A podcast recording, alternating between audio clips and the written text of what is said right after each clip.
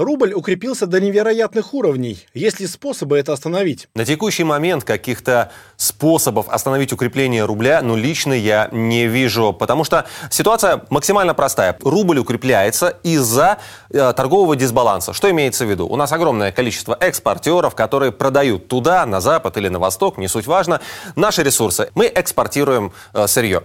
Мы за это сырье получаем доллары, евро, юани и другую, и другую валюту. Эта валюта поступает в Россию. Да, ограничения, точнее не ограничения, а требования по продаже валютной выручки были отменены. Но есть такой нюанс, который называется налоги. В России налоги должны платить все, особенно экспортеры, потому что зарабатывают больше других. Соответственно, когда наступает налоговый период, а наступает он довольно регулярно, экспортеры берут полученную валютную выручку и несут ее на биржу. Там продают, получая рубли. Вот это, собственно говоря, и происходило всю последнюю неделю.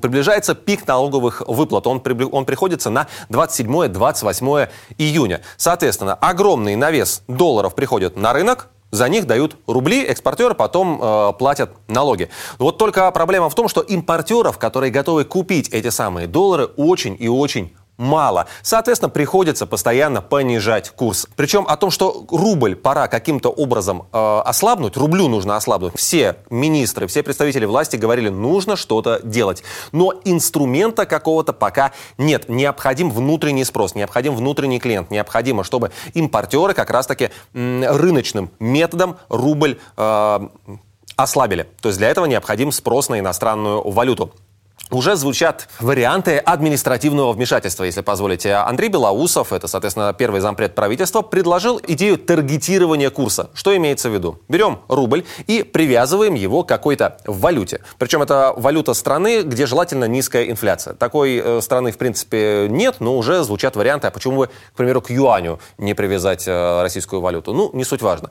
Находится валюта, идет Привязка. Да, рубль теряет суверенитет. Ну, что ж поделать, если необходимо курс ослабить. После чего Центральный банк путем интервенций загоняет рубль в условный коридор. И таким коридором, по мнению Андрея Белоусова, может быть диапазон от 70 до 80 рублей. Соответственно, если рубль будет чересчур сильно укрепляться, э, тогда в таком случае Центральный банк скупает доллары. Если же наоборот у нас получается, что рубль слишком слабеет, то Центральный банк продает доллары и удерживает собственно говоря, в этом диапазоне. Этот диапазон и называется таргет, целью. Вот даже такие уже административные методы предлагаются. Пока идет обсуждение только на э, экспертном уровне, но со временем это уже может выйти в плоскость принятия э, решений, потому что, ну, объективно, э, убрать торговый баланс сейчас не представляется возможным. Административные методы это жестко, это не рыночный подход, но возможно, подчеркиваю, возможно, один единственный. В России активно идет девалютизация. Что делать с долларами и евро? Стратегия властей простая и понятна. Мы не будем ничего запрещать напрямую, но сделаем такие условия, чтобы владеть долларами и евро было невыгодно. Одним из таких нововведений стало введение отрицательных ставок. Поправки в закон разработали в Минэкономразвития и поддержали в Минфине и Центробанке. Простых граждан, это самое главное, новая норма не затронет. А вот юрлицам, то есть компаниям, придется расплачиваться за хранение долларов и евро на банковских депозитах. Суть механизма э, следующая. Смотрите, по закону банки обязаны начислять процентный доход по вкладам, открытым в любой иностранной валюте. Но при этом теперь они могут вводить еще и комиссию за обслуживание депозита. И она будет больше, чем процент по вкладу. Таким образом, банкиры рассчитывают снизить свои риски и издержки за хранение валюты в условиях санкций. Сейчас им просто ну, некуда девать эти доллары и евро. Они не могут инвестировать их в какие-нибудь иностранные ценные бумаги, не могут выдавать кредиты в валюте. Для них все эти доллары и евро, как сейчас модно говорить, токсичный актив, который отравляет их баланс, и при этом э, из-за долларов и евро есть риски блокировки. Введение комиссии должно, ну, как бы мотивировать россиян на дедоларизацию. Еще одним инструментом девалютизации стал, по сути, ну, по сути, отказ от переводов э, иностранной валюты из одного российского банка в другой банк. То есть э, деньги перевести можно, ну, рублями, по банковскому курсу. Вот официально перевести, получается, из банка в банк доллары и евро все вот нельзя. И официально нельзя из-за санкций, которые перекрыли возможность сделать это традиционными способами. Просто смотрите, даже если банки, ну, условно, стоят на одной улице друг напротив друга, ну, вот на Тверской, да, то перевод иностранной, валю... перевод иностранной валюты все равно пойдет через банк-корреспондент в США. Валюта-то иностранная. А там ничего не стоит эти средства взять и заблокировать. Что с этого нам с вами, простым россиянам? Ну, первое, если вы хотите отдыхать в Турциях, Египтах и прочих э, Дубае, у вас есть на это деньги, я вас поздравляю, и везите туда наличные. То есть вот эта лазейка, если у тебя банк под санкциями, ты перекидываешь баксы в несанкционный банк э, и снимаешь уже за границей, да, это все, больше не работает. Соответственно, только налик. Второе. Если у вас сейчас есть доллары и евро, то, наверное, стоит подумать, в какой форме и где их хранить. И вообще, стоит ли это делать в принципе. Вот лично мое мнение, если вам прям нужны иностранные деньги, для того, чтобы их потратить, или просто вы считаете, что когда-нибудь вы их продадите и заработаете на этом, вот храните их дома, в сейфе. А вот это все удобство, банки, карты и так далее, на текущий момент лучше забыть. Ставку по льготной ипотеке снизили до 7%. Как это повлияет на рынок жилья? В России заработали новые условия по льготной ипотеке. Ставка теперь 7%. Банки начали принимать заявки. Больше скажу, на ставке в 7% они не остановились. К примеру, Альфа предлагает там ставку 6,7, но при условии электронной регистрации сделки. Банк Дом РФ, если вы зарплатный клиент или бюджетник, даст вам вообще 6,1. А МКБ предлагает 6,5 без каких-либо дополнительных условий. Круто. С чем связан такой аттракцион неслыханной щедрости? Ну, дело в том, что санкции ограничили возможности банков инвестировать и зарабатывать, особенно на валюте. А проценты по вкладам как-то платить надо, так что остается только получать проценты по выдаваемым кредитам. А ипотека – это всегда многомиллионный заем, а ипотечники – самые дисциплинированные заемщики. Ну, еще один важный нюанс. Льготная ипотека – это значит ипотека с господдержкой. И поддержку эту государство оказывает, ну, не нам, банкам. Государство компенсирует им разницу между льготной ставкой и ключевой ставкой Центробанка. Для заемщика, кроме ставки, остальные условия льготной ипотеки не меняются. Это новостройка, там максимальная сумма кредита для Москвы и области 12 миллионов рублей, срок до 30 лет, а первоначальный взнос не менее 15%. Но льготная ипотека не синоним доступного жилья. Из-за повышенного спроса цены на недвижку за неполные два года выросли в полтора раза, а потом еще и стройматериалы подорожали. Это привело к тому, что в этом году рынок практически встал, и цены на квартиры в Москве стали снижаться. По данным Дом Клик, квадратный метр в Москве стоит, ну там, чуть больше 300 тысяч рублей. И это где-то на 8% меньше, чем в марте. По области ситуация аналогичная. Квартиры дешевеют, но чуть меньше всего на 2%. Не получится ли так, что новая льготная ипотека, вот это под 7%, вызовет на рынке такой новый ажиотажный спрос, и цены на недвижимость снова пойдут вверх? Ну, эксперты говорят, что вероятность есть, но она минимальна, потому что все, кто мог взять льготную ипотеку, уже это сделали. И даже несмотря на текущее снижение цен, не так уж много народа смогут даже вот по этой льготной ставке позволить себе новую квартиру. Вот уже несколько недель в России фиксируют дефляцию. Это хорошо или плохо? Росстат опубликовал последние данные по инфляции в стране. Если смотреть год году, то инфляция в России 16,4%. Многовато. Но если брать данные недельные, то у нас э, уже из последних э, шести недель, 4 недели цены снижались. То есть была дефляция. Вот конкретно с 11 по 17 июня цены снизились на 12% в среднем. Для нас с вами, простых граждан, дефляция, ну то есть как раз таки снижение цен, это хорошо. А вот с точки зрения бизнеса и экономики возникают серьезные риски, потому что может возникнуть так называемая дефляционная спираль. Что это? Ну, представьте, цены на товары стабильно снижаются. Но мы, покупатели, уверены, будет еще дешевле. Не стоит брать.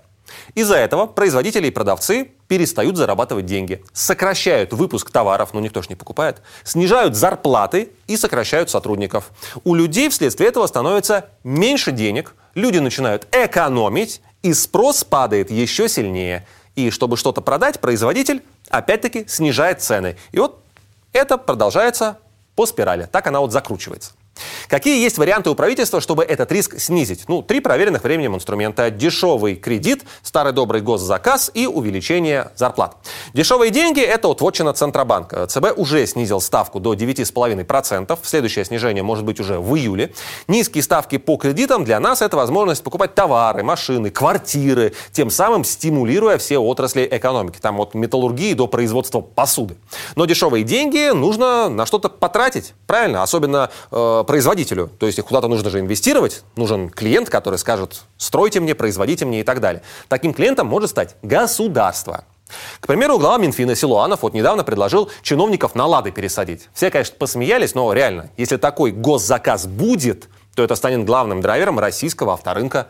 К тому же государство и само может тратить деньги напрямую, наращивать госрасходы. Уже утвержден план пятилетнего дорожного строительства, там на 13 триллионов. Есть стратегия строительства и развития ЖКХ, это вообще 70 с лишним триллионов.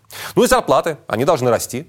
И вот тут главная проблема. Зарплаты напрямую повысить можно только бюджетникам. А вот частный сектор должен это делать за счет как раз-таки дешевого кредита и государственных стимулов. То есть больше производить, больше продавать, больше получать прибыль, ну и тем самым расширять штат и увеличивать оклады. Ну, короче, чтобы вот победить инфляцию, надо экономить деньги. Чтобы победить дефляцию, деньги нужно тратить. И вот получается, что инфляцию, если мы не победили, то почти остановили, а вот если начинается дефляция, то если мы все вместе хотим ее победить, то получается, мы должны радовать себя и тратить деньги, покупая товары и услуги, причем желательно отечественного производства. В России легализовали параллельный импорт. Поможет ли это наладить поставки автомобилей и комплектующих? Механизм параллельного импорта, который вот по факту заработал еще в начале мая, он решением пока не стал. И тут главная проблема – сертифицировать автомобиль.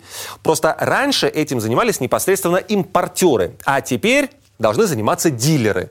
А для них сертифицировать большую партию – это долго, а самое главное – дорого.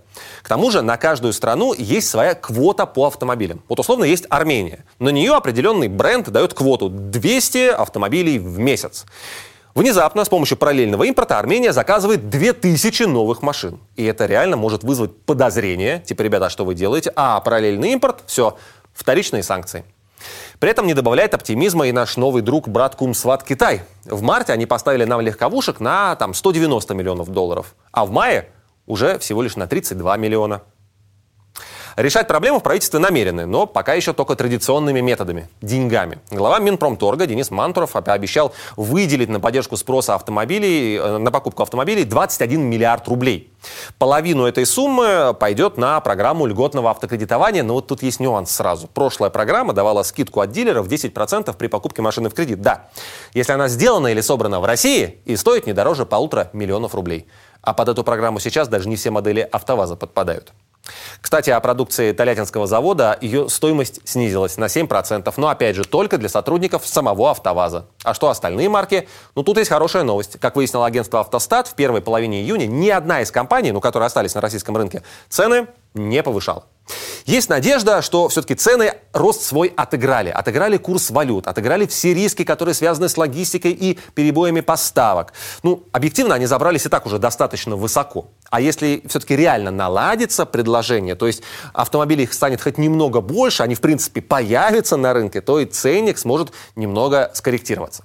На вторичном рынке, кстати, тоже падение продаж, там процентов на 20. А средняя цена БУ машины выросла с начала года на 47%. Она уже больше миллиона рублей в среднем.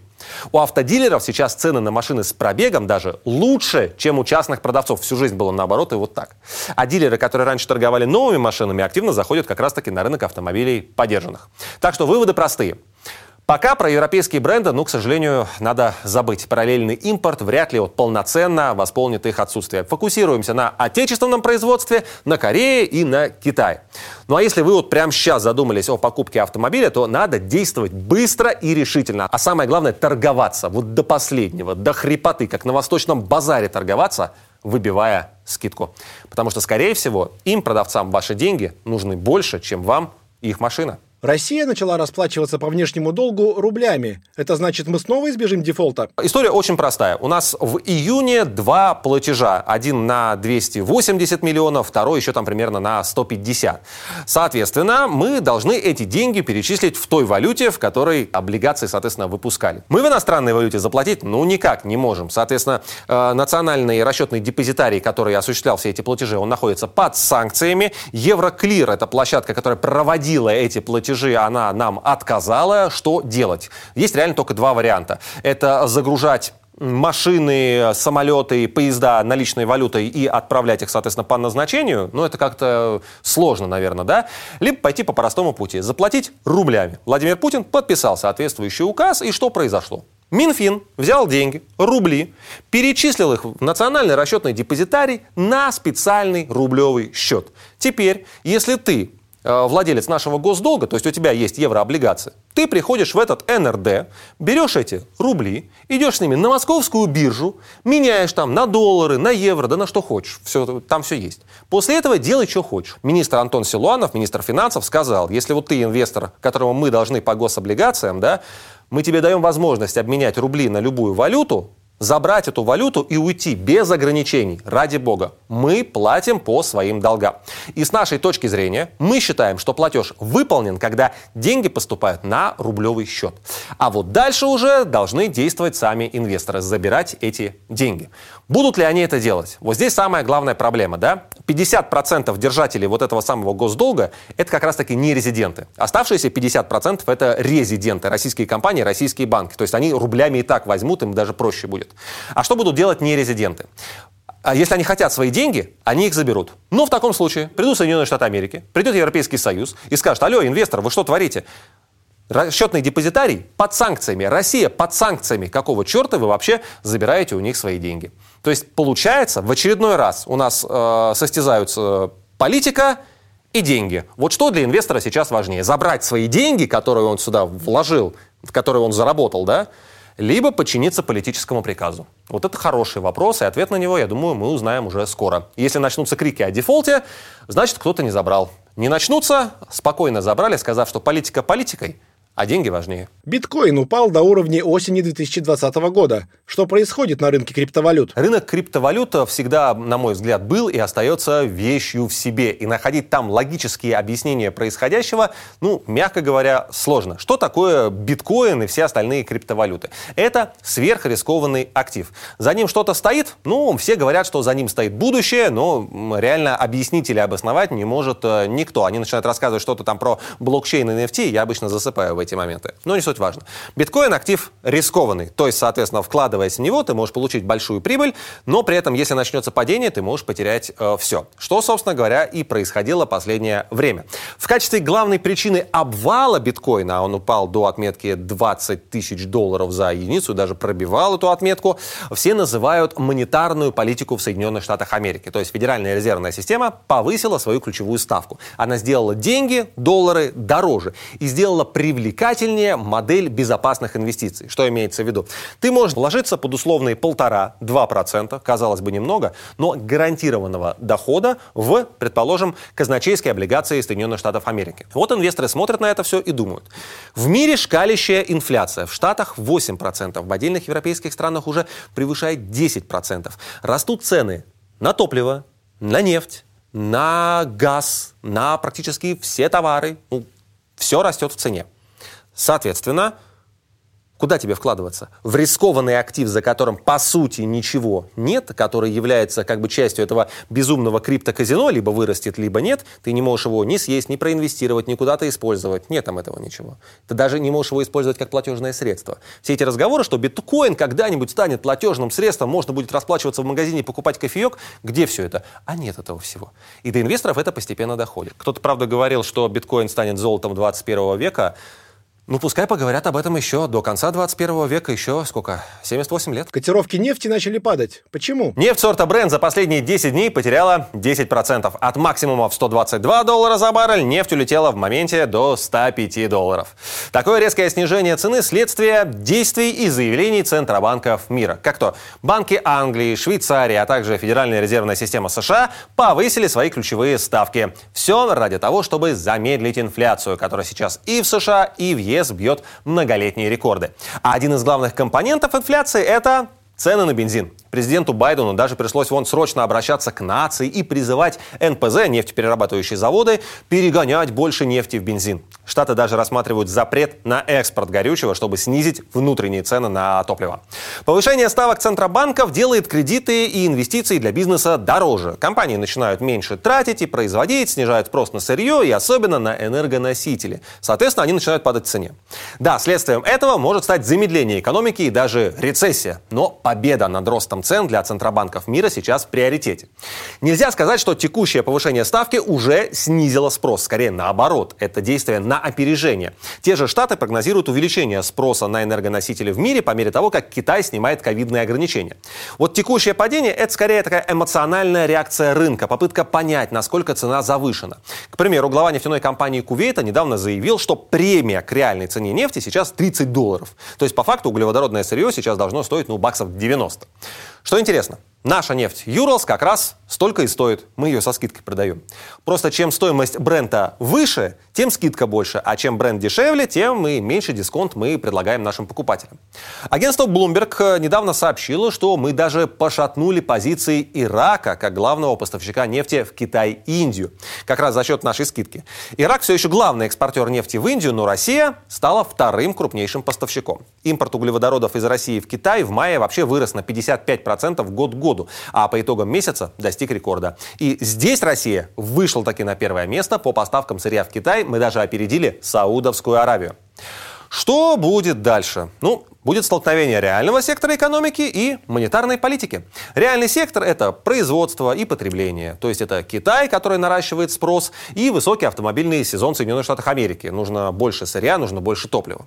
Растущий спрос – это всегда рост цены. С другой стороны, у нас повышение ставок и действия центробанков. Все, чтобы замедлить этот спрос. Вот кто здесь будет сильнее? Я бы так сказал. Монетарная политика может победить. Для США это сейчас политически важно. Но тогда рецессия и падение экономики во всем мире неминуемо. И рынок это понимает и чувствует. Поэтому я думаю, что нужно просто подождать. Баланс, равновесия, оно будет достигнуто. Да, это будет 90-100 долларов за баррель, я надеюсь, я предполагаю, я хочу в это верить. Но на этом уровне все должно устаканиться. Для России ни горячо, ни холодно. Примерно по этой цене точно так же будем продавать. Было бы кому.